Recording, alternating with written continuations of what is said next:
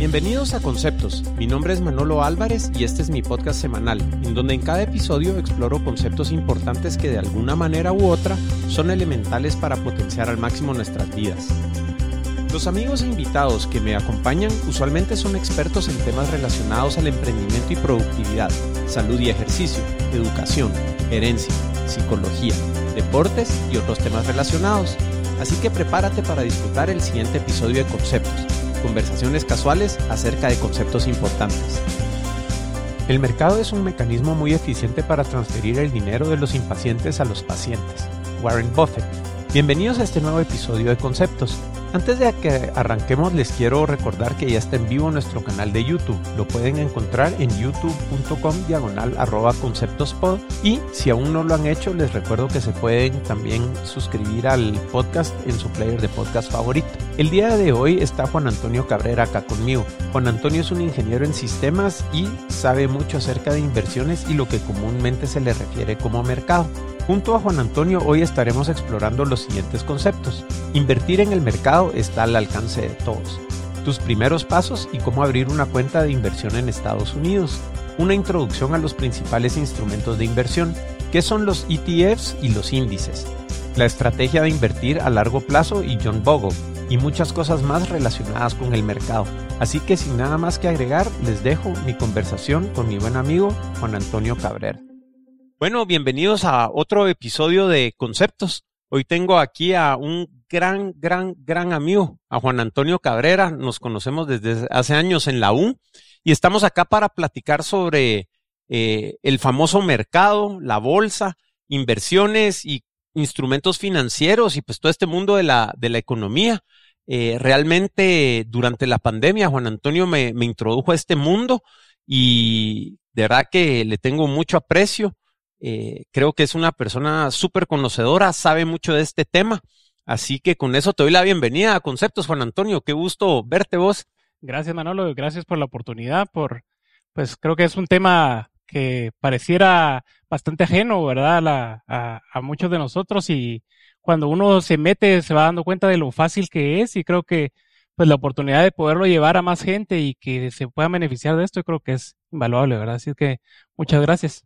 Hombre, un gustazo. Y, y de verdad que, como les contaba, pues eh, en pandemia me, me, entró a mí la inquietud de esto y, y, por alguna razón empecé a tener contacto con Juan Antonio y pues me fui metiendo y, y vamos a contar un poco la, la, historia de eso. Así que quisiera empezar, Juan Antonio, que nos contaras un poco, pues tu background, ¿verdad? Estudiamos juntos en, en, en la U. Y, y, cómo fue que fuiste descubriendo todo este mundo y, te volviste pues una persona sumamente conocedora eh, de este tema. Así que. No, pues eh, ya hace varios años, tal vez ya unos 10 años quizá, fue que empecé a tener interés de investigar sobre este tema.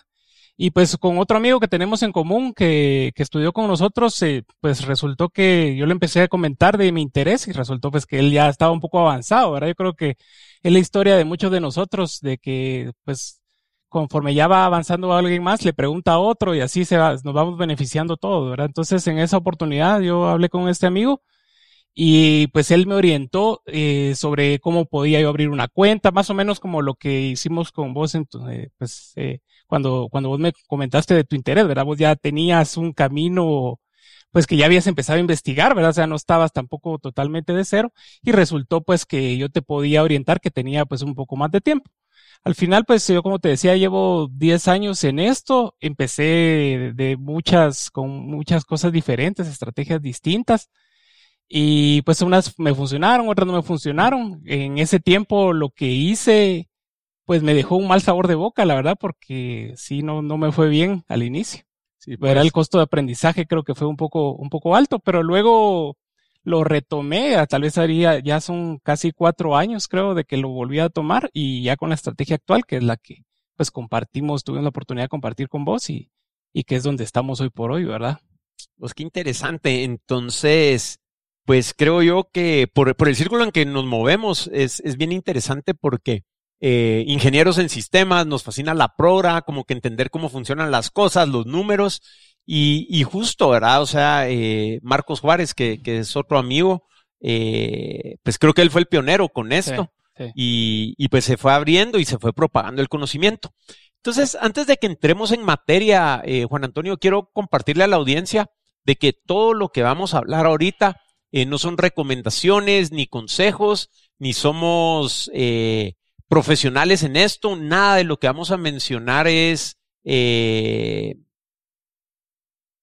¿qué te dijera yo? Eh, como que consejos profesionales, ¿verdad? Entonces, eh, tómenlo como quieran.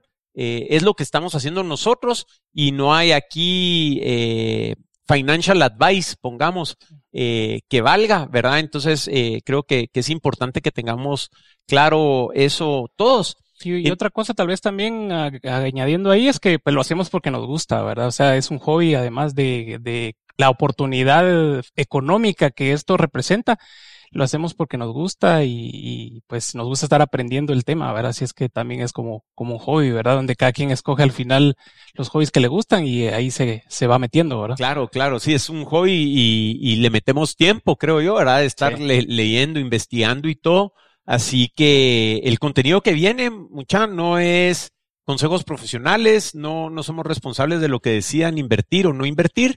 Y eh, creo que todo el material que vamos a hablar, o sea, si quieren meter 80 dólares en la bolsa o quieren meter un millón de dólares, eh, se vale y es relevante para todos y es súper interesante. Así que creo que podemos empezar platicando un poco de la factibilidad de poder hacer esto, ¿verdad? O sea, uno muchas veces dice, bueno, ¿cómo invierto en la bolsa en Estados Unidos? ¿Será que se puede? Eh, somos extranjeros todos allá. Uh -huh. Entonces, eh, si nos quisieras contar un poco el proceso general de, de que se sigue para poder abrir una, una cuenta de inversión eh, y, y, dónde estamos trabajando nosotros y eso, pues sí. buenísimo. Sí, claro. Eh, pues como decíamos, es al final más fácil de lo que uno pensaría hoy por hoy, digamos, nosotros eh, si queremos abrir una cuenta de banco, pues nos acercamos a una agencia o incluso ya hay medios más, más eh, simples, ¿verdad? Que ya ni siquiera hay que ir a la agencia, sino que en línea los podemos hacer. Pues en este caso existen brokers en Estados Unidos que tienen la facilidad de aceptar a, a pues personas extranjeras, digamos, que no, que no son residentes de los Estados Unidos. Y es algo tan simple como entras a una página, te registras, haces un usuario. Te pide unos datos básicos, llenas unos formularios con tu pasaporte, básicamente. ¿Verdad? Y, y, se envía la papelería para poder hacer, abrir la cuenta, ¿verdad? Te piden, hay unos formularios de impuestos, ¿verdad? Hay, hay varios temas ahí interesantes a considerar, ¿verdad? El hecho de que uno es, eh, pues que no es residente de los Estados Unidos, eso tiene beneficios en el sentido impositivo, ¿verdad? En los impuestos. Eh, uno tiene que declarar, se hace una declaración jurada, que es un formulario que se llama W8, Ajá. que es donde uno declara, eh, pues eh, es una declaración jurada básicamente, que donde uno está diciendo que uno no es un, un ciudadano estadounidense, ¿verdad? Y eso lo que le da a uno el derecho es de, de no estar, eh, de que las ganancias de capital, que al final son la diferencia entre lo que el precio en lo que uno compró un activo contra lo que uno lo vendió, eso es lo que se conoce como ganancia de capital, eh, pues que no sea, eh, a, a afecto a impuestos, ¿verdad? Eso es, es, algo muy, muy relevante. Sin embargo, hay otro tipo de ganancias que uno obtiene cuando está en la bolsa, como por ejemplo los dividendos. ¿verdad? Eso sí tiene una afectación impositiva y es, y le, le toca a uno una tasa, pues, bastante alta, digamos, y no hay forma de poderla modificar porque no, digamos, no, no está el tema de que cuando uno está en Estados Unidos que existen los brackets estos famosos de que dependiendo de tus ingresos así se determina la tasa. Acá te aplican una tasa fija y que es del 30%, que okay. es lo que, donde te quitan, digamos, esa parte cuando te pagan los dividendos. Pero, digamos que va a depender mucho de la estrategia. La, la, la, cuando hablemos más adelante un poco de, de, qué estrategia estamos siguiendo, pues vamos a ver que, que, al final no es tan relevante, ¿verdad? Porque no le apostamos tanto a los dividendos, sino más a las ganancias de capital. Claro. ¿Y cuál es la tasa de, de impuestos para las ganancias capitales? Ponete para alguien que sí es residente estadounidense, para darle a la audiencia un poco la, la dimensión de cuánto se puede llegar a, eh, va, va, depende, por supuesto, de, de, tus ingresos, pero más o menos diría yo entre el 25 al 30% más o menos. Claro. ¿Verdad? Claro. Eso es, es lo que, lo que te van,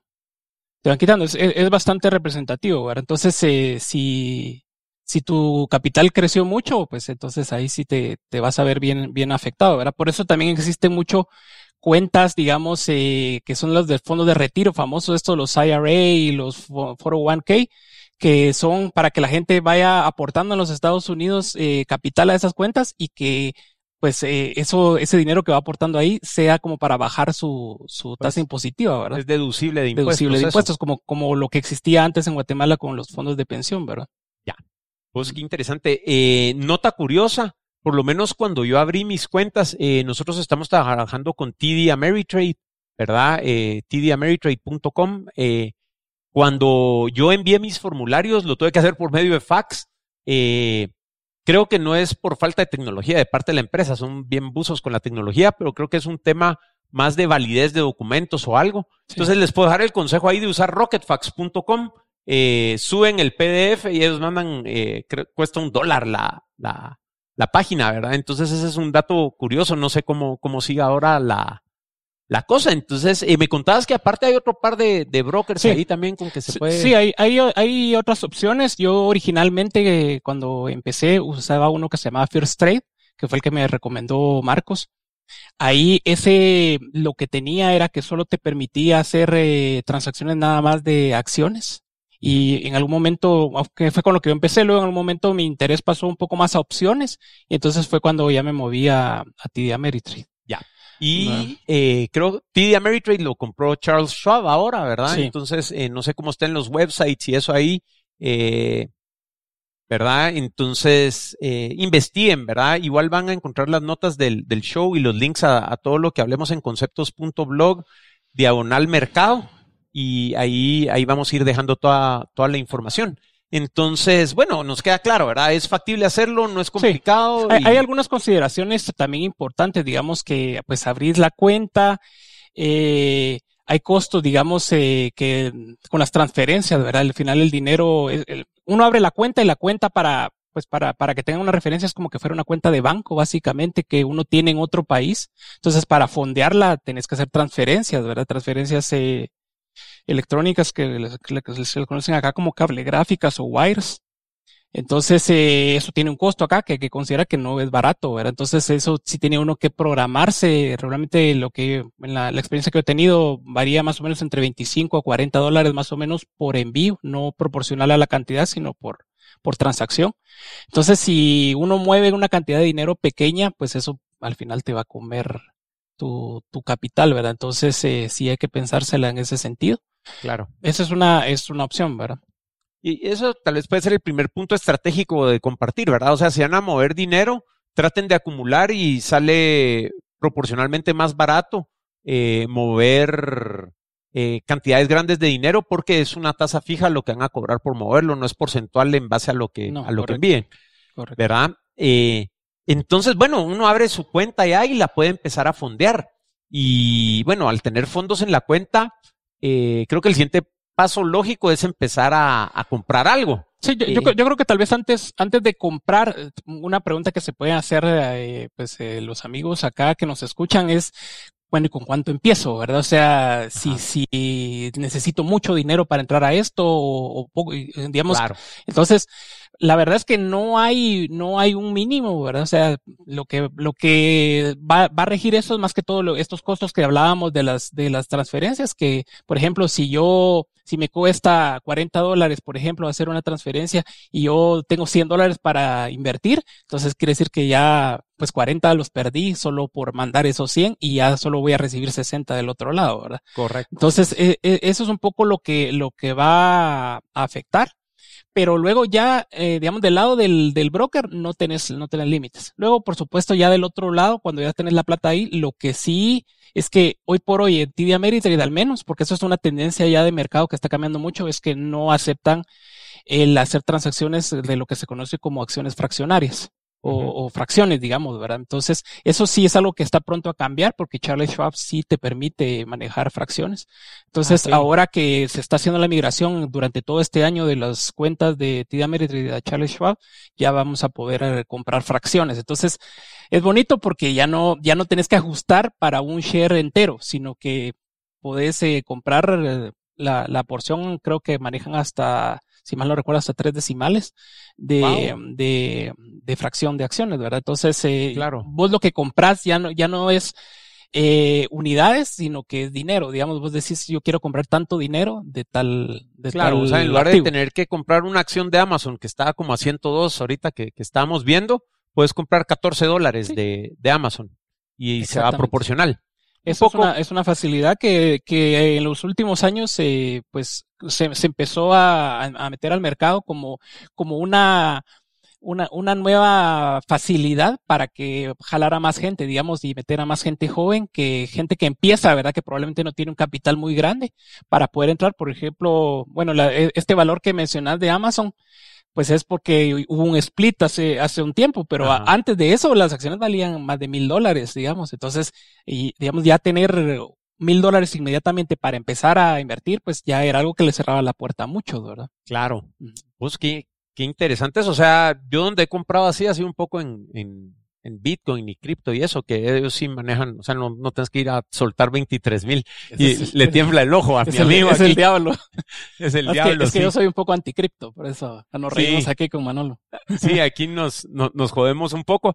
Eh, he comprado poquísimo, pues, o sea, hubiera podido comprarme otra mi acción de Amazon. pero, pero sí, o sea, en ese mundo así se maneja, ¿verdad? Entonces, bueno, eh, ya la gente que decía trabajar acá, pues casi que puedes venir y quiero 25 dólares de Tesla o de Amazon o, lo que sea. Sí. Mira, y entonces aquí se le abre un mundo de opciones a uno y decir, bueno, eh, ¿qué compro? ¿Qué instrumentos hay? Eh, estamos hablando, ¿verdad? Ahorita de acciones de empresas que son públicas. O sea, eh, es importante notar, ¿verdad? Que eh, las empresas tienen que estar eh, circulando en el mercado público para poderlas comprar a través de esto. Una empresa privada, eh, pues no se puede hacer eso. Pero, ¿qué opciones se, nos abren? Ponete al momento que ah, eh, tengo fondeada mi cuenta y digamos que tengo 500 dólares en la cuenta ya después de pagar mi transferencia. ¿Qué opciones tengo? ¿Qué, qué, qué se puede empezar a hacer? Sí, mira, aquí le, hay, en los últimos tiempos los, los amigos financieros se han pasado de creativos, ¿verdad? Y cada vez se inventan, existen más instrumentos eh, financieros y constantemente están saliendo nuevos, ¿verdad? O sea, hay, hay, nuevos, eh, nuevos símbolos, como se le conoce, ¿verdad? Cada, cada instrumento financiero que está en la bolsa se representa por un símbolo. Regularmente son desde una hasta cinco letras. ¿Verdad? Que, que eso es lo que, que, que sirve para identificarlos. Entonces, eh, pues hay muchísimos, si hablamos solamente de empresas, eh, pues que están en la bolsa, hay más, más de cuatro mil empresas solo en los Estados Unidos que cotizan en bolsa. ¿verdad? Y eso, esos son la, regularmente los requisitos para que una empresa cotice en bolsa es que tenga un tamaño mínimo, digamos, ya de, de capital que está manejando, ¿verdad? Que tenga una, una valoración mínima, entonces ya puede inscribirse para, para poder eh, conseguir capital, digamos, levantar capital. Esa es una, una forma que tienen las empresas de financiarse, es a través de emitir acciones eh, en la bolsa, ¿verdad? De, de, volverse una, una, una sociedad, digamos, ya con, con más accionistas. Entonces, eh, pues es una, es una manera, es, es uno de los tipos, digamos, de, de instrumentos que hay, ¿verdad? las empresas. Adicional a eso, pues existen tradicionalmente lo que se conoce como fondos mutuos, que los fondos mutuos eh, básicamente lo que son es una es como una una canasta digamos de, de varios activos de varias acciones regularmente de distintas empresas donde ya ya hay una estrategia detrás digamos verdad que, que busca lograr cierto rendimiento mediante la combinación del resultado de, de varias de varias acciones. Claro o sea ponete un fondo mutuo es viene alguien y divisa una estrategia de hacer una combinación de distintas empresas y las mete en su canasta navideña, ponete, y, y, y el rendimiento en conjunto de esos instrumentos es lo que va a determinar cómo va el fondo. Sí, regularmente lo que tradicionalmente había era, digamos, una persona, un, un manejador del fondo, digamos, era una persona, digamos, muy, que, que tenía mucho conocimiento del mercado, pues eh, él escoge, digamos, ¿verdad?, cuáles son los activos que en determinado momento cree que van a, van a, pues tener buen rendimiento en el mercado y los, y entonces él va como administrando, entonces recibe capital de, de las personas y él es el que, dependiendo de esa estrategia, empieza a comprar o empieza a vender y digamos que la gente que le da el dinero a él es, está cre eh, como que confiando, entre comillas, ciegamente de lo que, que la estrategia que él está planteando es la mejor que, que, que se puede seguir en ese momento. Claro, o sea, el rendimiento de este fondo mutuo va a tener mucho que ver con la habilidad de esta persona, pongamos. Exacto. Y, y mira, esos son los que les dicen que son eh, actively managed, o sea, exacto, exacto. digamos que es, va a ser va a ser gestionado activamente porque hay alguien que está comprando y vendiendo, ¿verdad? O sea, e, está, ejecutando, digamos, esas transacciones y por lo tanto es esa esa actividad constante, digamos, tiene un costo para el inversionista, ¿verdad? Tiene costo eh, en el sentido de que como estás vendiendo, cada vez que se vende digamos, existe esa, esa generación de las ganancias de capital que hablábamos antes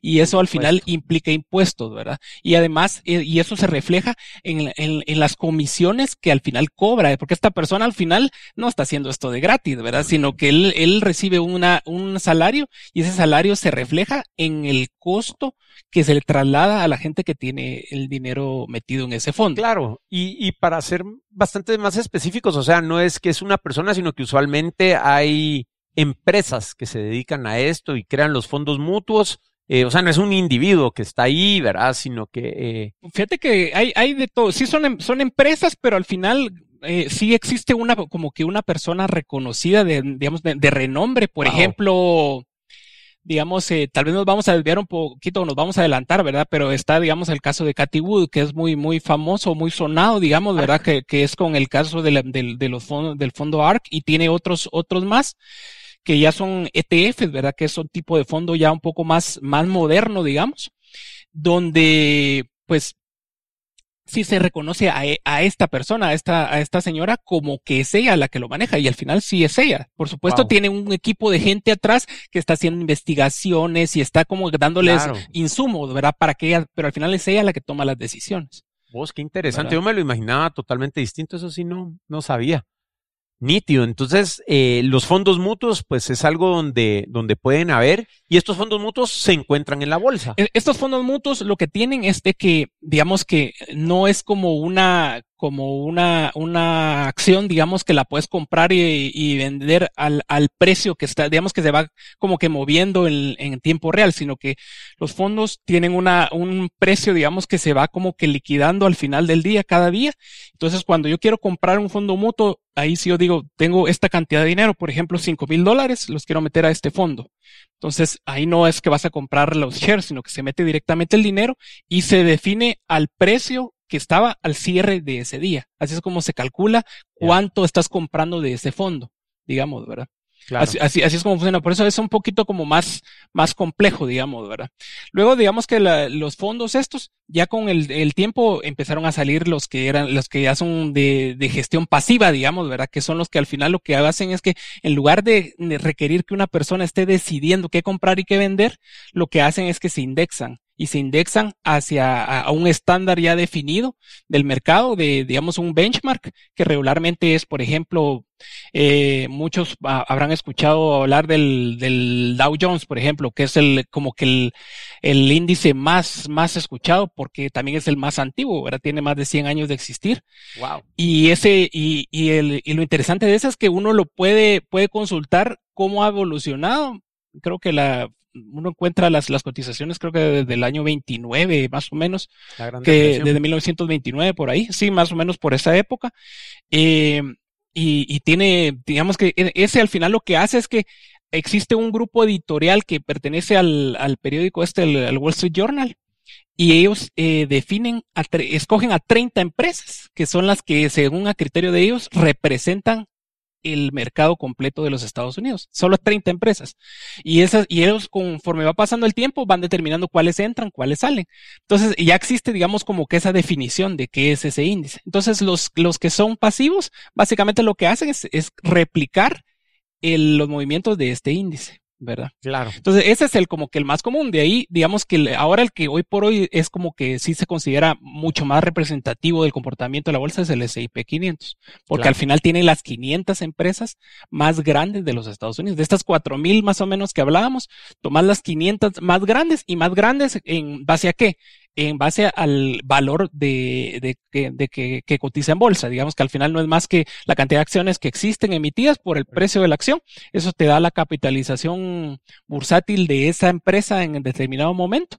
Y ahí agarras pues las ordenas y agarras las 500 más grandes. Entonces eso, en base también a una, que no solo es una sumatoria, sino que hay ciertos pesos y ciertas, ciertas, eh, cálculos que se hacen ahí para determinar el valor del índice y entonces ahí obtenés el valor del, del S&P 500. Entonces ese es más representativo porque digamos que va de 30 empresas a 500, seguro pues tenés, y de hecho si, si miras, hay días que por ejemplo en la bolsa eh, termina positivo el Dow Jones, pero termina negativo el S&P 500, ¿verdad? Entonces, ¿qué fue? ¿Fue bueno o fue malo?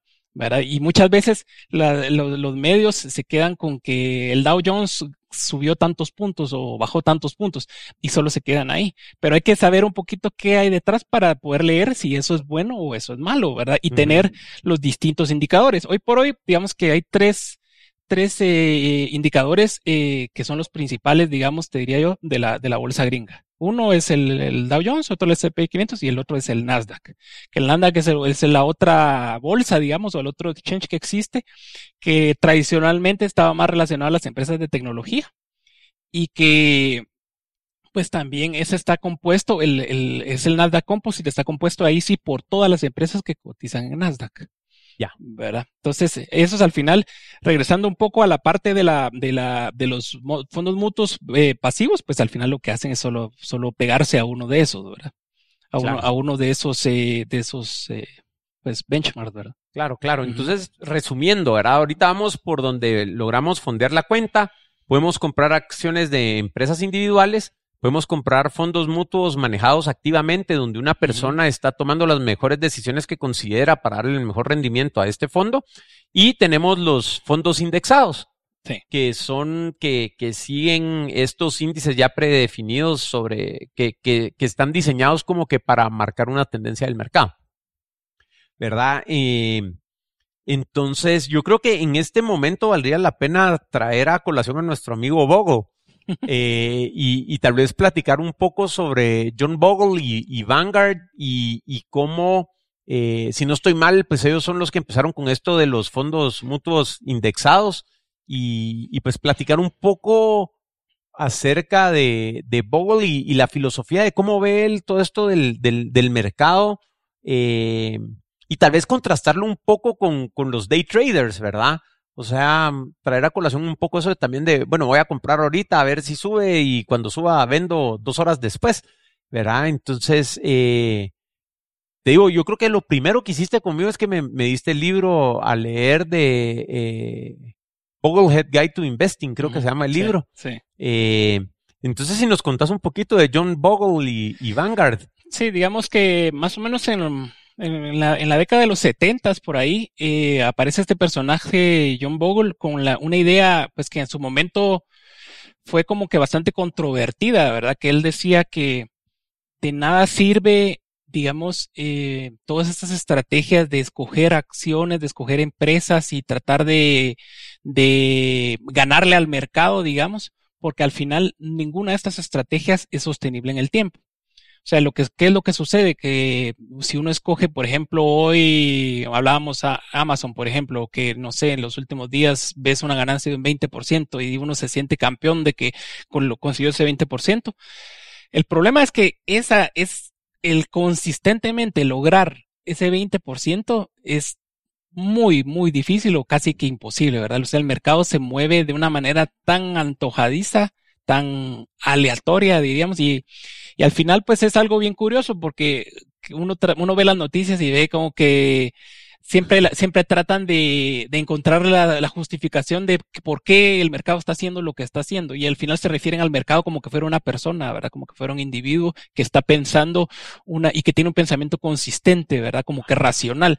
Y no es así. Al final la, la, bolsa se mueve, es el resultado del, del promedio de lo que está pensando toda la gente que está metida ahí, que es mucha gente, ¿verdad? Entonces, no existe una única razón, además que mucho se mueve por miedo, mucho se mueve por, por, eh, por expectativas. Al final, todas expectativas de que a las empresas les va a ir mejor o les va a ir peor en los próximos meses. Entonces, en base a eso, hoy puede ser que estoy pensando que les va a ir mal, entonces vendo y mucha gente empieza a vender y al final se vuelve como que un, eh, como que una cadenita de miedo y todos venden. Entonces ese día es rojo. Pero al día siguiente se, se, pareciera que como que no había memoria, ¿verdad? Y se les olvidó y todo es lo contrario, ¿verdad? Claro. Entonces es, es como que pareciera bien irracional y al final es, es irracional, ¿verdad? Claro. Entonces esta idea de tratar de predecir y consistentemente lograr pegarle, pongamos a compro ahorita que va a subir y eso, eh, es prácticamente... Sí, es, es, imposible. Entonces, este señor viene con la idea de decir, bueno, no, o sea, olvídense de eso, mejor, o sea, de nada sirve estar comprando y vendiendo, que al final, bueno, y otra cosa es que en, ese entonces, pues estaba el tema de, las comisiones, que eso, bueno, eso hasta hace, estábamos hablando de los setentas, pero las comisiones hasta hace muy poco las quitaron en realidad. Claro. ¿Verdad? las, las quitaron también por un tema de mercado, de que al final, por igual que esto de las acciones, de las fracciones de acciones, también vino, esto viene a raíz de la salida de este broker Robinhood, que se, se volvió muy popular en los Estados Unidos y, orientado más que todo precisamente a la, gente joven, digamos, ¿verdad? Con, con, poco capital. Para, entonces metieron este tema de las fracciones, metieron este tema también de la, de, de, de quitar comisiones, ¿verdad? De que fuera gratis. Y luego podemos hablar de, porque al final ellos tienen que ganar, y es bien interesante el modelo de cómo es que al final vuelven rentables, lo, lo podemos abordar. hacer nota mental y regresamos a eso. Exacto, sí, porque es, porque es interesante. Entonces, eh, pues el tema de que, de, de la, del, del precio, digamos, de las, del, de las acciones y que, pues, no, no tienen comisiones, eso también complicaba mucho el estar comprando y vendiendo, ¿verdad? Entonces, este señor dice, bueno, para poder, eh, para, lograr unos retornos consistentes y viendo la historia, digamos, de todo del, del Dow Jones y el S&P 500, si ves consistentemente eh, en promedio, ¿verdad? Porque siempre hay años buenos y años malos, pero en promedio se logra un rendimiento más o menos entre el 10 y 11%, ¿verdad? Y eso anual, y eso es consistente, ¿verdad? Y sin, sin hacer más que comprar un fondo indexado que sigue el S&P 500.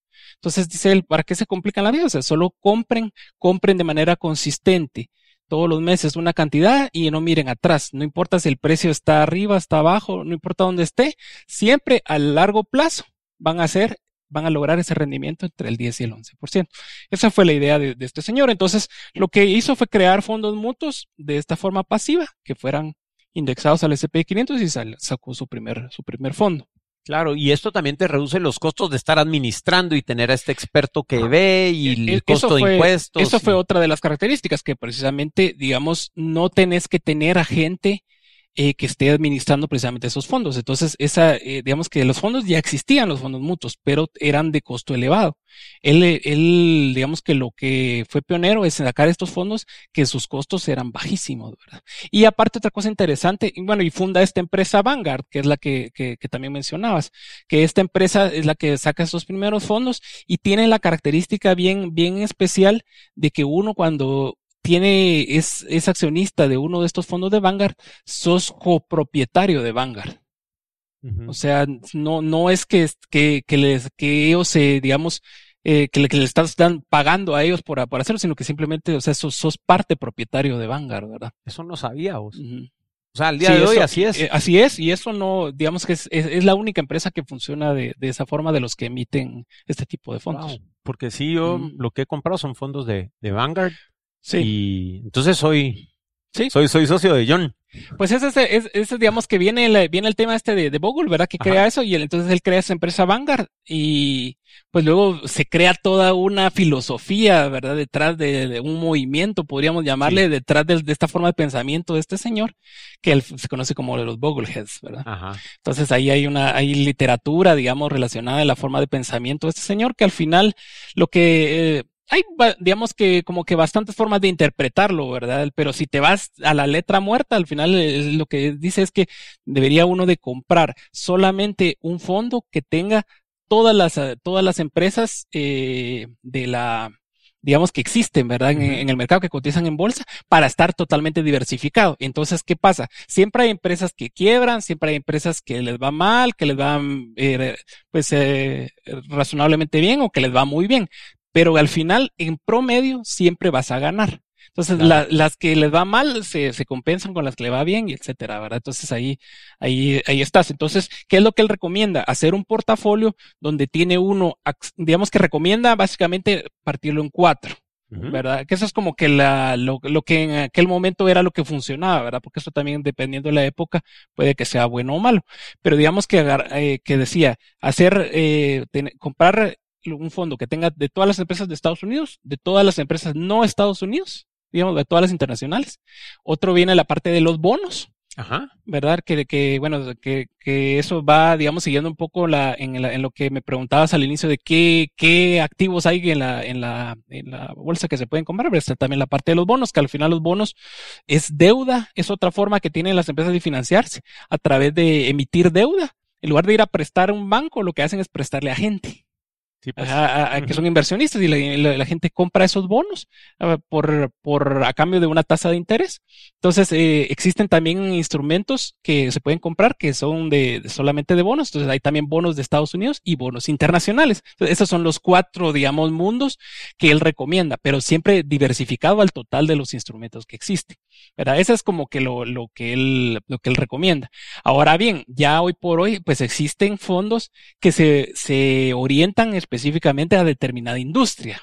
Por ejemplo, tú vos puedes comprar un fondo que solo tiene empresas de tecnología, por ejemplo. Sí, pues. ¿Verdad? Entonces, pero eso, eso sí ya sería como que, como que no tan bien visto según la filosofía de Google pura, digamos. ¿verdad? Claro, no es tan purista. Exacto. Pero digamos que ahí eh, va, va, por ejemplo, tradicionalmente o eh, más, más bien en los últimos años, las empresas tecnológicas han tenido un rendimiento mucho más eh, alto que el promedio, ¿verdad? Entonces, si combinas empresas de tecnología con todo el, resto del mercado, pues puedes tener todavía un rendimiento un, poquito mejor que el mercado. Pero volvemos a lo que hablábamos inicialmente, o sea, eso ha sido en los últimos años, pero siempre si ves el, el en el tiempo, digamos, a 20, 30 años, digamos, eso probablemente no va a ser cierto. Entonces, siempre, lo que siempre funciona es no complicarla e irte solamente por lo que es el, el mercado como un todo. Claro. Sin tratar de... En el, dot-com bubble, ponete. Sí, sí. O sea, ahí a principios de los 2000 fue. Sí, es que pasan, pasan, hay épocas eh, de, negras, ¿verdad? En la, en la historia, digamos que solo en, la, en, lo que hemos vivido nosotros, digamos, caídas drásticas, precisamente esa que comentabas del año 2000 o de la, crisis financiera del año 2008. O sea, fueron muy, muy, muy duras, ¿verdad? Donde al final, pues, se cayó todo, ¿verdad? Y por ejemplo, esa última del 2008 fue una caída de más del 50%, ¿verdad? Estuvo rudo, ¿verdad? Sí. Sí, fíjate que no me acuerdo si es en el libro de este Boglehead Guide to Investing o dónde lo leí, pero una, una frase que me gustó mucho relacionada a esto de Bogle, no sé si la dijo él, pero es como que Mira, si estás invirtiendo en un fondo de, de, este tipo indexado, totalmente diversificado, estás apostándole al espíritu emprendedor humano. Y eso nunca va a fallar, va. O sea, eso me gustó un montón porque eh, hay emprendedores que, que van a tener momentos duros, pero dice, o sea, el espíritu emprendedor humano nunca va a fallar. Y, y, a eso es a lo que le estás apostando con esto, ¿verdad? Entonces, dices una apuesta, eh, uno bien eh, apasionante, ¿verdad vos? Porque estás apostándole a gente eh, y, a ese conglomerado. Y, segundo, eso nunca ha defraudado a la humanidad. Entonces, eh, eso me, gustó un montón eh, para verlo. De ahí, bueno, cuando mencionabas que lo parte en cuatro, también me acuerdo en algún lado leí que dice que el porcentaje, porque comprar en cuatro obviamente no es igual, iguales partes. Exacto. Pero había algo que decía que como los bonos usualmente dan menos retorno, sin embargo son un poco más estables y tienen menos volatilidad. Por volatilidad eh, me refiero a fluctuaciones dramáticas de precio, ¿verdad? O, sí, sí, sí, sí, correcto. Lo que pasa es que tradicionalmente los bonos digamos, cuando las acciones suben, los bonos bajan. Eso ha sido lo que tradicionalmente ha funcionado. Entonces, ¿qué es lo que provoca esto? Que se, que haya, que se contrarreste. Cuando las acciones bajan, los bonos suben. Entonces, eso lo que hace es como que aplanarte tu, tu, el movimiento de tu portafolio a manera de que, y eso es lo que se conoce como volatilidad, que más que todo, digamos, eh, para los que han estudiado estadística, recordarán la desviación estándar, y al final de esa es la forma en la que se calcula la volatilidad con la desviación estándar. Y entre más alta la desviación estándar es, significa que estás, que, que digamos que eh, según la, la, la, campana esta de distribución, estás, es más eh, probable que te separes de la media, ¿verdad? Sí, pues. Eh, eso es lo que al final ocurre. Entonces, eh, el separarse más de la media significa que, que los movimientos son más bruscos, básicamente. Sí, pues. Porque lo que me acuerdo haber leído es que te decían que el porcentaje de tu portafolio que debiera estar en bonos debiera ser el de tu edad. Sí. ¿verdad? Eh, porque conforme pues más grande estás, necesitas más estabilidad y puedes correr menos riesgos. Entonces, ponete yo, debiera tener un 47% eh, ya en bonos, ¿va? Sí, lo que eh, pasa es que eh, esto está como que pensado para que uno arme un portafolio a manera de que en algún momento uno se pueda retirar y que puedas estar retirando una cantidad fija de tu dinero invertido para vivir y que puedas vivir, digamos, a un, a un, nivel de vida, digamos, que, que sea, pues, según lo que, para lo que fuiste ahorrando, ¿verdad? Entonces, existe una teoría que le llaman el del, del 60-40, ¿verdad? Que, que, que es eh, tener por lo menos eh, 40% en bonos y 60% en acciones, que es lo que ha funcionado supuestamente bastante bien. Y eso lo que te da es a que supuestamente si tenés esa, esa combinación, puedes ir retirando un 4% de lo que tenés invertido por año para vivir y eso supuestamente eh, con lo que va generando nunca se acaba. O sea, llegas a cierto punto donde cuando para si uno hace sus cálculos según cuáles son sus gastos anuales y puedes determinar y, y, y eso lo digamos que lo porrateas pensando que ese es un 4% para saber cuánto es el total que tendrías que tener invertido, ¿verdad? Para lograr eso, que, que no es nada menor, digamos, ¿verdad? Claro. Pero una vez que lo logras, significa que si vos vas retirando ese 4%, supuestamente el fondo nunca se agota. Claro, se queda autosostenible. esa, es la, esa, es la, teoría, ¿verdad? Ahora, pues eh, sí han, ocurrido durante el tiempo varias cosas. Por ejemplo, el, año pasado fue totalmente atípico, digamos, en esa situación donde se habla que, eh, que esta teoría pues ya fue, fue tirada al suelo porque no se cumplió.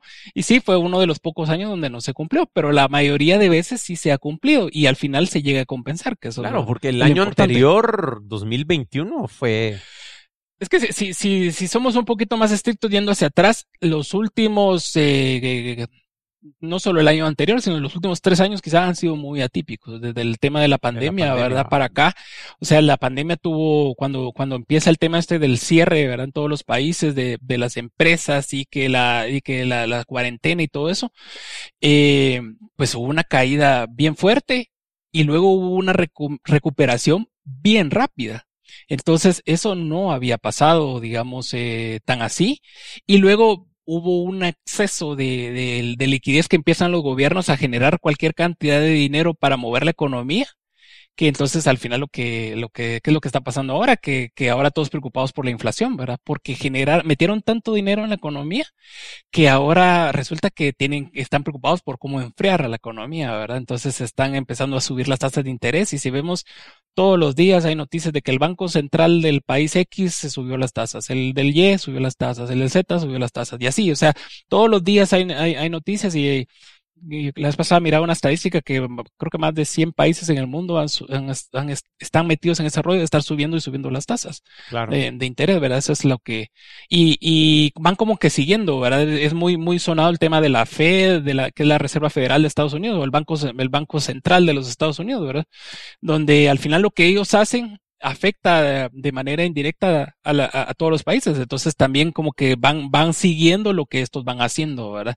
Y eso es lo que, lo que vino, digamos, a generar la, la caída tan fuerte el año pasado fue el, el tema ese de las tasas de interés y que ahora pues eh, está la expectativa de que eso, de que ya la, la, inflación se está empezando a detener y que entonces se esperaría que, que empiecen a retroceder las tasas nuevamente y entonces por eso es que vemos ahorita que empieza como que a haber un respiro en, en, las, en las ganancias de las acciones, ¿verdad? Claro. Mira, y aprovechemos esto que, que mencionaste de, de, la inflación y el Fed, eh, el tío Jerónimo, eh, pero ponete eh, hay ciertos indicadores, ¿verdad? Que vemos eh, en temas de, de, de, inflación. Ponete el, el, GDP ahorita que lo sacaron, que, que subió.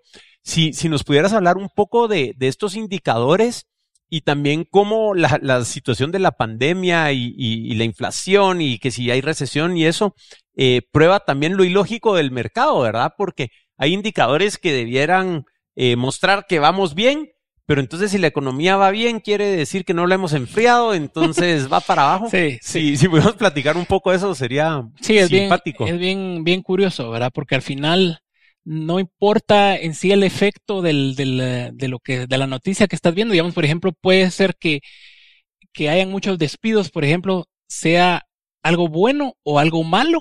Por supuesto, digamos, desde el punto de vista humano, va a ser malo, porque vas a ver gente sin trabajo. Entonces ahí hay, hay algo malo. Más si es Twitter. pero desde el punto de vista de, la, de lo que la bolsa como un todo ve en el determinado momento para el futuro que va, que sea algo bueno o algo malo, entonces lo va a interpretar positivo o negativo, ¿verdad? Eso es lo que, lo que es eh, curioso en todo esto, ¿verdad? Al final lo que sucede en la bolsa es de que digamos, no importa el resultado de, de digamos, de, de, los valores que se publican. Lo que importa es que hay, hay para todo numerito que uno ve que, que se publica, hay un montón de gente detrás haciendo estimaciones. Entonces, si el resultado que se publica está alineado a lo que, a la expectativa, estamos bien ya sea esa expectativa puede ser buena o puede ser mala para la economía, lo que quieras, pero si está alineado a la expectativa, estamos Eso bien. es lo que manda. Si estamos, si es mejor que lo de la expectativa, pues mucho que mejor. Entonces ahí es donde se dan los, como que los brincos hacia arriba, ¿verdad? Pero si estás por debajo de la expectativa, entonces ahí es donde se viene todo al suelo, ¿verdad? Y, y puede ser que eso al final, como te digo, desde el punto humano sea bueno, por ejemplo, hoy por hoy, ¿qué es lo que está pasando con lo de la, digamos, con la, con las tasas de interés y la inflación y todo eso? Viene la Fed y sigue subiendo las tasas de interés porque dicen, como la, la economía sigue caliente y lo, ¿cómo lo miden? Lo miden por principalmente el tema de la, de la inflación, que sigue, que esté elevada. Ellos quieren ahorita la meta es llegarla al 2% y todavía estamos como por 5 o 6 más o menos. Y la quieren llevar a 2%, pero aparte necesitan ver que empiecen a ver, que, que, que, que los, eh, la creación de empleo empiece a verse mermada, ¿verdad? Entonces, eso es algo, ahí es donde a lo que vos ibas, o sea, que es contradictorio. ¿Cómo puede ser posible que ellos lo que estén buscando sea el mal para la nación? O sea, ¿cómo va a ser eso? Y es por, por esto mismo, porque es el, es el indicador de que es el, de que digamos ya, eh, se está calmando la cosa y entonces ya empiezan a darle marcha atrás al tema de las tasas de interés, es lo que van buscando. O sea, el objetivo, por supuesto, a largo plazo no es que el, eh, que en el país no haya empleo, siempre va a ser que haya empleo y eso es uno de los mandatos de la Fed, que el empleo se man, eh, eh, esté, digamos, eh, como que generándose, ¿verdad? Pero hoy por hoy, si buscan eso como una referencia, entonces, uh -huh. si, si se empieza a ver que hay, que, que hay mucha generación de empleos cada vez que, una vez al mes, eso es una, es, la verdad que es impresionante, la, la, los gringos para eso sí son, digamos, ves, existen básicamente dos, dos, eh, como que sitios, digamos, en Internet donde que publican resultados. Está el, el, el, el Buró de, de, Economía y el, y el Buró de Labor. Uh -huh. Esos dos publican resultados todos los días. Uno saca el GDP, otro saca el, el, el CPI, el, CPE, que son todos los de estos indicadores de, la, de, la, de los precios. Sacan los, eh, cómo está el, estado de la generación de empleo en todos los Estados Unidos. Entonces, eh, esos indicadores son los que, los que lo están constantemente actualizando y ahí en base a eso es que van tomando todas esas referencias para las decisiones que van tomando ahora. Claro. Entonces, al, al, final todo está, digamos que relacionado, ¿verdad? Las, las tasas de interés, que, ¿cuál es el efecto, digamos, de las tasas de interés? Se puede preguntar uno cuál es tanto rollo de por qué les, les, les afecta si suben las tasas de interés. Al final las tasas de interés lo que provocan es que el dinero sea más caro obtenerlo para las empresas y al final las empresas necesitan dinero para crecer. Entonces, claro. si el dinero es caro, eh, digamos que, y caro en el sentido de que los préstamos eh, van a ser más elevadas sus, sus, sus eh, los intereses que hay que pagar.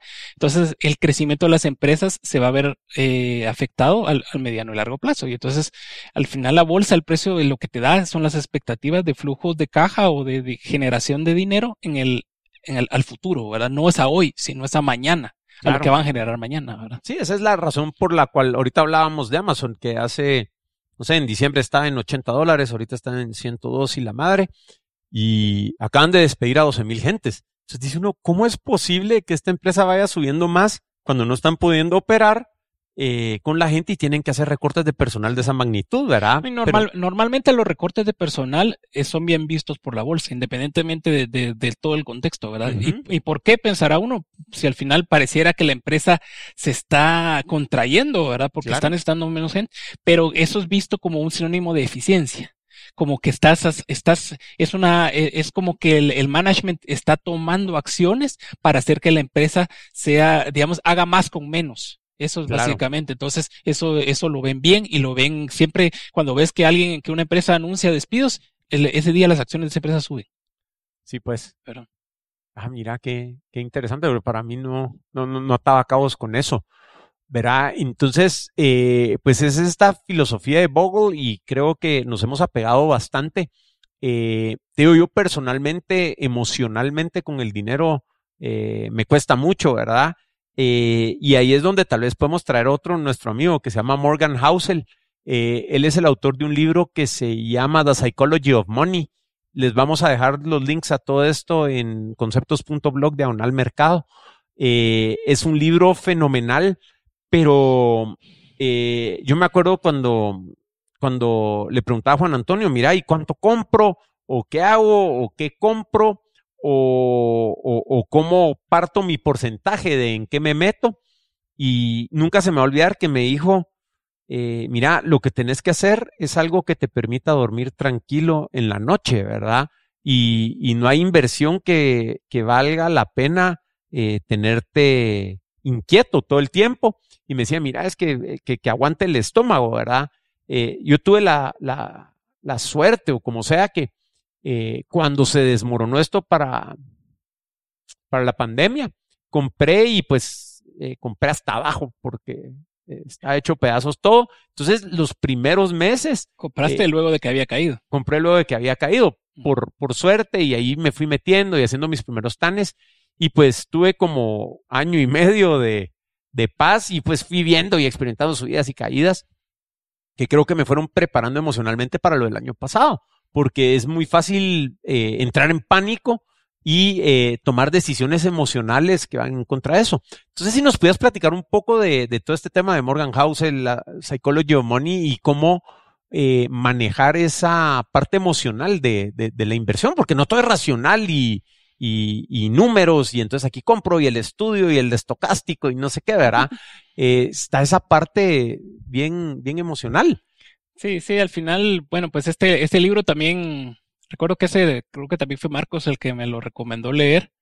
Y luego pues ya nos lo fuimos compartiendo ahí entre, entre varios, ¿verdad? Pues es un libro que al final es un título que pareciera, o sea, uno no, no, relaciona la psicología con el dinero así a priori, ¿verdad? Pero es algo que al final es bien cierto porque la forma en la que cada quien se maneja con, el dinero es, muy diferente, ¿verdad? Y, en el determinado momento, si ves que las cosas van bien, pues es fácil, ¿verdad? Es fácil decir, ah, qué, qué bueno soy, soy, soy un genio en las finanzas porque estoy, eh, me está yendo súper bien. Pero cuando juega en contra de uno y, y, va hacia abajo, es totalmente lo contrario, ¿verdad? Rápidamente uno empieza a cuestionarse, ¿y por qué no vendí? ¿verdad? ¿Por qué no me salí? ¿Por qué cuando estaba en el punto más alto, si era y, y te, te, vas a encontrar cualquier cantidad de, de, justificaciones. Si yo lo sabía, si yo, yo mm, habíamos Era hablado, obvio. por ejemplo, cuando estábamos en, en, en, diciembre del, del 2021, ¿verdad? Antes de que empezara, o sea, estaba en el punto más alto. O sea, ¿por qué? O sea, habían todas las señales, eh, de, podía pensar uno ahora, ¿verdad? Es, es, que era claro, porque ver, ver las gráficas hacia atrás, te puedes imaginar cualquier cantidad de patrones y cosas ahí de que podías haber predicho que iba a caer. ¿Verdad? Entonces Ajá. que tenía que haber vendido. Pero no es así, o sea, al final siempre la psicología juega en, juega en, en tu contra porque siempre dice uno, ¿y, ¿y qué tal si sube otro poquito? Mejor me espero y otro, otro poquito mejor me espero. Y al final entre la codicia y tanta cosa que, que, que juega ahí, ahí, ahí en, en, el tema, ¿verdad? Entonces es, es, es complicado. Entonces al final lo que este señor, este Morgan, que por cierto tiene su, un, su sitio donde él, él, él es, escribe constantemente bueno, muy buenos artículos que ahí tal vez le, le, ponemos ahí también la, el link. Claro, claro. Eh, pues de, básicamente lo que dice él es que hay que, hay que tratar de sacar de la ecuación el tema este psicológico de pensar eh, pues si, si, si es buen o mal momento para comprar, simplemente hay que comprar, ¿verdad? O sea, simplemente hay que, hay que al, al final la, la, mejor decisión es seguir, seguir metiendo constantemente y que el tiempo juegue a tu favor. Y esto, un, consejo ahí para, para los oyentes más jóvenes que, que, que vean este video.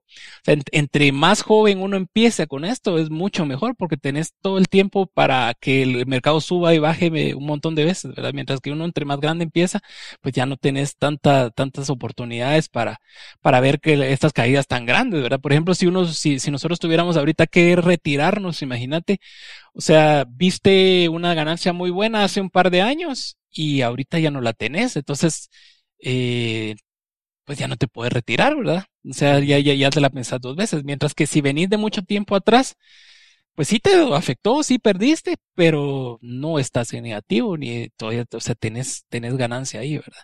Entonces, eh, eh, digamos que es, es como que se tratar de separar este tema, este tema psicológico, ¿verdad? Como que tratar de, de, habla como que, separar un poco lo superfluo, ¿verdad? Como que gas, no, no usar tu dinero, digamos como, como que, eh, hay una cosa que me gustó mucho en el libro que habla de, de que el, el dinero hay que gastarlo en experiencias y no en, cosas. Y no en cosas, ¿verdad? O sea, al final las experiencias es lo que te queda, lo que uno se lleva, ¿verdad? Y las cosas, ¿no? Las cosas uno al morir se quedan, ¿verdad? En cambio las experiencias pues eh, prevalecen, ¿verdad? Entonces eh, eh, es como una llevar una vida como, como un poco frugal en ese sentido, ¿verdad? Y, y pues sí realmente usar el dinero de forma más, más inteligente, ¿verdad? Y buscar la, la independencia financiera, ¿verdad? Que al final lo que, lo, lo que trata él es como de, de que mediante estas técnicas uno pueda en cierta forma eh, no depender de los ingresos de un trabajo para vivir, sino que vos puedas hacer prácticamente lo que quieras. Si quieres seguir trabajando, sigues trabajando. Si quieres dedicarte a tus hobbies, pues lo puedes hacer. Pero ya el dinero deja de ser un factor que te, te obligue a, tomar ciertas decisiones, ¿verdad? De, de, qué hacer o qué no hacer. Claro. Y la otra cosa que me llama la atención, por lo menos mi percepción es que este Morgan Housel, eh, al escribir el libro y todo, lo ve como por lo menos a, a nivel estratégico de inversión, eh, su filosofía es bastante alineada a la, a la de Bogle, ¿no? Sí. O sea, eh, él, mi percepción es que, que, que, sí opera mucho así, ¿verdad? De no buscar una ganancia rápida y tratar de reventarla, sino que de ir construyendo poco a poco y, y ver hacia la posteridad y, y tener una vida eh, tranquila donde tengas rango de opciones y, tiempo disponible. Sí, y es que es, es, es el tema de precisamente de, de no obsesionarse con estar eh, pues tomando decisiones de estar comprando y vendiendo cada rato y esto de, de como del day trading y de la ganancia rápida, ¿verdad? Porque al final esa ganancia rápida, así como llega, así se va.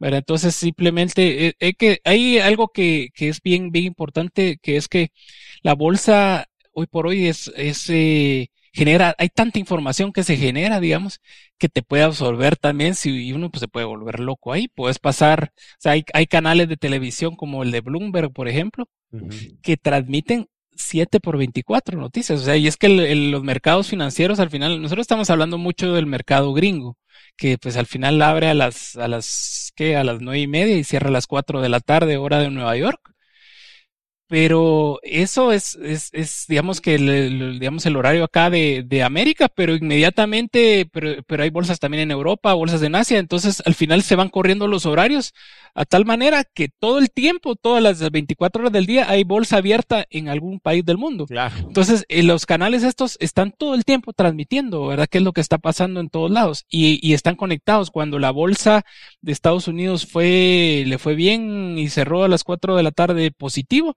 eso influye para que la bolsa de en Asia, digamos que abre después, eh, también empiece positivo y así se van como que arrastrando los, los, eh, los resultados de la, digamos, de la percepción de cómo, cómo el mundo al final está todo tan interconectado, ¿verdad? Al final podrás pensar, bueno, las empresas, estoy hablando del mercado de Estados Unidos, las empresas gringas, sí, está, la empresa está inscrita en Estados Unidos, pero las empresas son globales. Por ejemplo, un Apple. Apple es, una empresa gringa, pero lo que su negocio está en todo el mundo, ¿verdad? Entonces, eh, está todo interconectado. Entonces, por eso es que ese, ese sentimiento se replica, ¿verdad? En, todo, en todos lados. Entonces, vamos a que hay tanta información que se está generando que uno puede estar prendido de eso y, volverse loco ahí, que sí, que sube un centavo y baja un centavo. Por eso a veces eh, uno se obsesiona cuando, y, muchas veces hemos hecho chiste con vos de que uno compra y, y que eh, das que a vos te gusta comprar caro, porque rápido uno se está lamentando que compré, e inmediatamente bajó el precio y pude haber comprado más barato. Pero o sea, sí, eso, y eso siempre es así, ¿verdad? O sea, nunca le vas a pegar un precio, nunca vas a tener la bola de cristal de que esto ya está al precio, al, es el momento más bajo.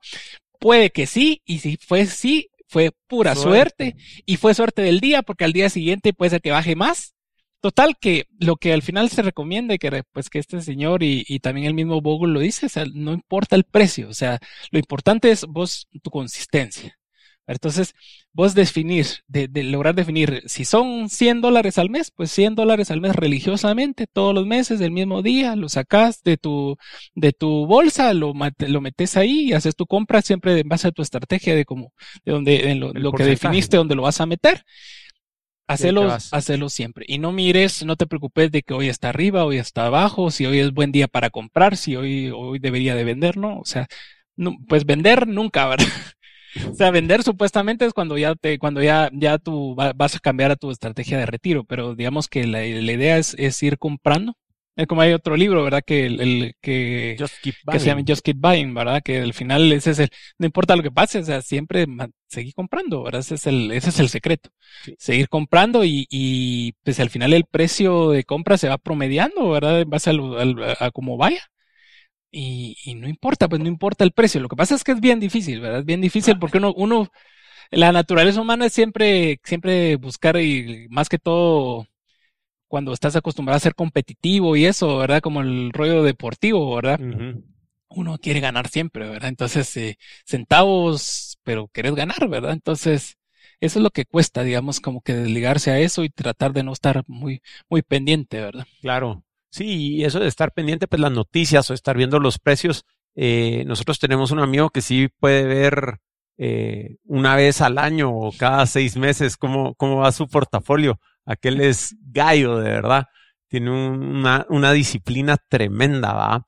Pero, eh, y molestamos mucho con eso también, ¿verdad? De, mira, yo miro una vez al trimestre mi portafolio. Eh, pajas, pues, o sea, uno está pendiente de eso, sabiendo que no vas a vender. Depende mucho de cada quien, bueno, y que también qué tanto tiempo tiene uno, ¿verdad? O sea, si, si porque si te mantienes ocupado en, en, pues en tu trabajo, difícilmente vas a poder Sí, estar prendido. Eh, estar viendo, pero, pero sí, como es ahora tan fácil, ¿verdad? Que lo ponen tantas apps en el teléfono, que en cualquier lado. Ya hay que desbloquear el teléfono con los widgets, ¿va? o sea, puedes ver cómo, cómo va la cosa tan, tan fácil, ¿verdad?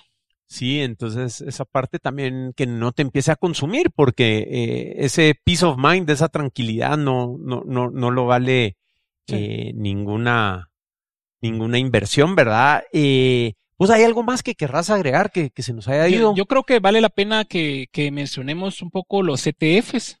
Sí. Digamos, eh, bueno, dentro, hablamos de la parte de los fondos, eh, de los fondos mutuos. Esto en algún momento, pues los fondos mutuos hoy por hoy siguen existiendo. La verdad es que no, que pues tradicionalmente se mantiene y esto se mantiene mucho porque hay eh, inversionistas, eh, más que todo institucionales, que son, por ejemplo, eh, pues fondos de, de, fondos de pensiones, por ejemplo, grandes de Estados Unidos, que compran que por ley, digamos, tienen que meter el dinero en, en el mercado.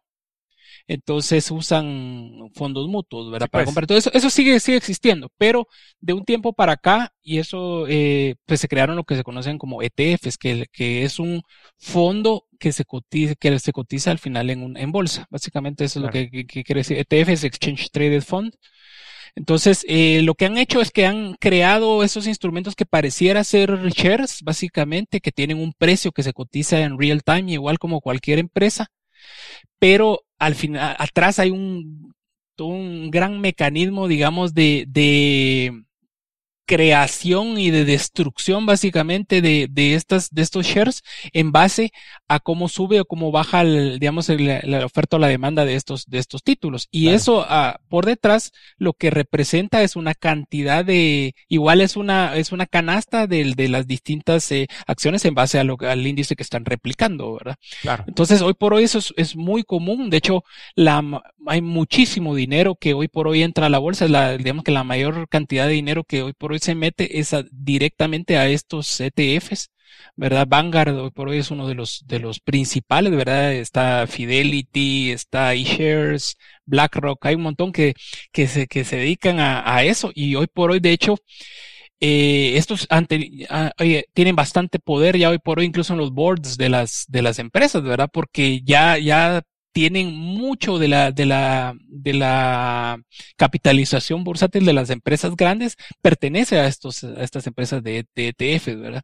Entonces, estas, eh, estas ETFs al final la facilidad que te dan es de comprar como, como que fuera shares, digamos, de, en, en, estos, estos fondos. Con los fondos mutuos, regularmente la inversión mínima era alrededor de 10 mil dólares para entrar a un fondo mutuo. En cambio, con un ETF, dependiendo del valor que tiene el share, pero por ejemplo, hay algunos de 50 dólares, por ejemplo, 100, 300, 400, lo que sea, eh, y se cotizan como que fuera una, una acción, ¿verdad? Entonces, eso es lo que da mucha facilidad hoy por hoy para entrar en estos fondos indexados, siempre de muy, de muy bajo valor.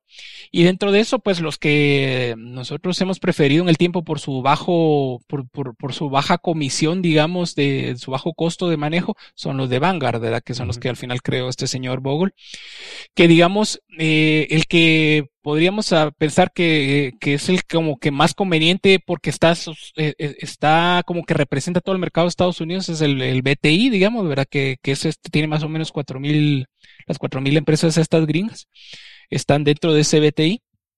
Luego, pues existen eh, ETFs que son para los distintos sectores en los que clasifican todas las empresas en Estados Unidos, que hay 11 sectores, ¿verdad? Uno de ellos es tecnología, finanzas, materiales, eh, eh los eh, bienes de consumo, discrecionales, eh, etcétera, etcétera, salud.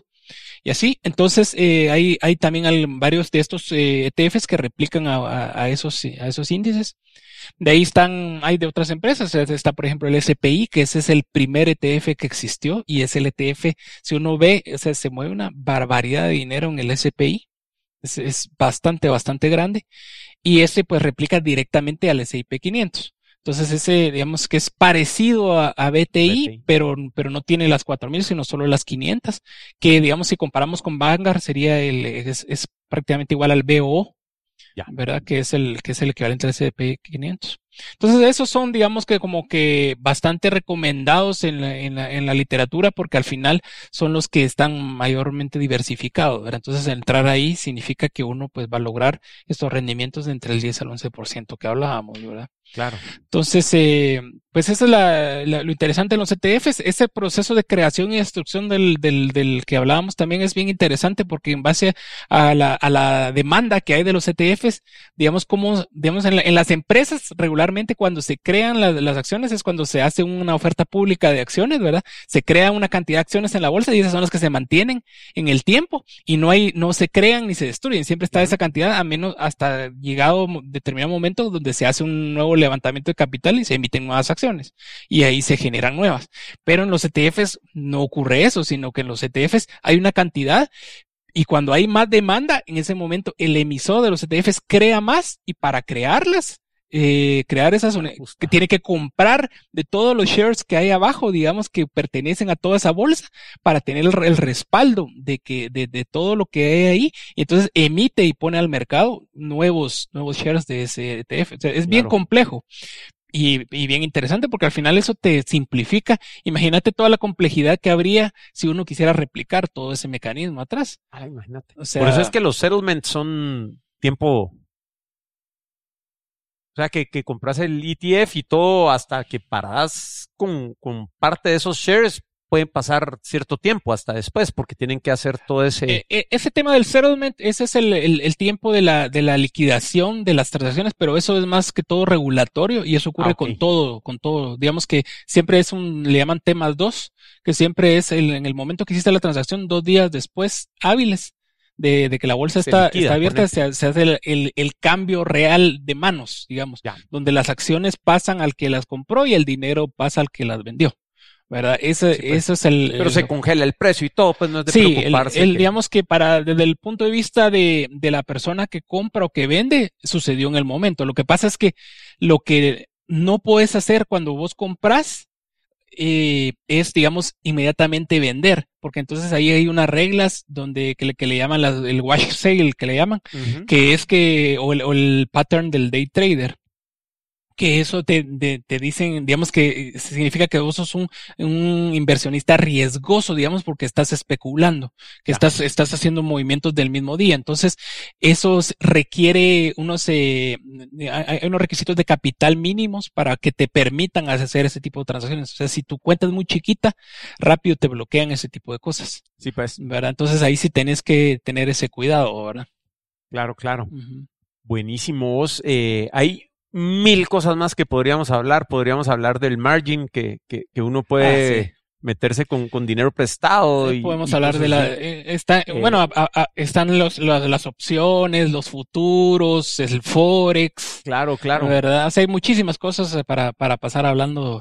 Horas, va. Horas, sí. Pero yo te diría que si te animás, nos podríamos juntar otra vez y hacer un, un segundo round y, y volver a, a- a grabar para, para entrar más a fondo en esos temas ya un poco más avanzados. Eh, creo que, que hemos cubierto mucho de lo que queríamos hablar hoy como, como introductorio. No sé si hay algo más que, que quisieras agregar que, que sea importante eh, Pues, compartir. Yo creo que es muy importante, tal vez ya como mensaje de conclusión, ¿verdad? Muy importante para todos que pues nos quede que esto es, es acces- está accesible, ¿verdad? Para, Sí. para todos, o sea, que no lo vean como algo ajeno, que es accesible, es una buena oportunidad, digamos, de generar eh, ingresos eh, pasivos, llamémoslo, ¿verdad? Donde al final uno mete un dinero y, y, pues genera un, una rentabilidad ahí y créanme que no hay cosa más rica que tener, es como que uno tuviera otras manos, ¿verdad? Que están trabajando a la par de uno y que te están generando plata extra, ¿verdad? Entonces, eso creo que tiene un, un valor importante y, y, pues si tienen la oportunidad de hacerlo, eh, es, es, pues lo- los insto a hacerlo. Y, y la otra cosa es que empezar lo más joven posible es, es, es lo mejor, ¿verdad? Porque el, el, el tiempo, crean, el tema ese de la, del, del interés compuesto, ¿verdad? Es, eso, eso en realidad es, es impresionante cómo, cómo funciona algo que se ve tan chiquito cuando lo deja uno pasar en el tiempo, crece y es una bola de nieve que, que uno no tiene ni, ni, ni idea, ¿verdad? De, de, de cómo eso crece. Entonces, eh, entre más jóvenes empiecen, es, es mucho que mejor. Claro, tiempo y constancia. Sí. Eh, de hecho, en el libro este de Bogle, creo que hay unos cálculos que le tiran a uno. Si uno empieza a los 23 años, ah, mete 100 dólares al mes, creo que parás cuando tenés 65 años con 4 millones de dólares, una cosa así. Sí, con el sí, retorno sí. promedio. Sí, y, y metiendo poquito, ¿verdad? Eso es bien, bien impresionante. Eh, sí, una vez más, ¿verdad? Estos no son consejos ni sugerencias para que vayan a, a hacer, no, no, no estamos diciéndoles eh, que ir a hacer con inversiones, fines informativos nada más. Así que, eh, Juan Antonio, sé que estás en Twitter, ¿cuál es tu handle? Por si alguien quisiera saber más, eh, ¿dónde, ¿dónde te podrían escribir ahí en, por, por Twitter para... Sí, sí, mi, mi handle en Twitter es eh, J-U-A-N-C-A-G. Juan Cag. Juanca Ag, Ajá. y, y ahí pueden eh, Sí, ahí escribirle pueden a Juan Antonio. Con mucho gusto, cualquier eh, consulta pues, que, en que lo que les podamos ayudar va a ser un placer. Nítido, nítido. Y bueno, todos los links que hablamos, creo que este va a estar bien, bien poderoso, los, los show notes. Hay mucho que poner ahí. Va a estar en conceptos.blog diagonal mercado. Muchas gracias por, por escucharnos hasta acá y nos platicamos la próxima semana. Apreciamos que nos hayas acompañado en este episodio de Conceptos. Si te gustó el contenido, suscríbete o déjanos una reseña en Apple Podcasts, Spotify, Deezer, Overcast o tu app de podcast favorito. No olvides visitar conceptos.blog para unirte a la conversación y aprovechar las notas del show. Para contactarnos, escríbenos en Twitter a conceptospod o envíanos un email a show arroba conceptos.blog. Conceptos es una producción de Ricardo Cuzuco Ortiz, quien también graba, edita y masteriza el podcast. Manolo Álvarez conduce el podcast y conceptualiza todos los episodios. Gracias por escuchar y hasta la próxima.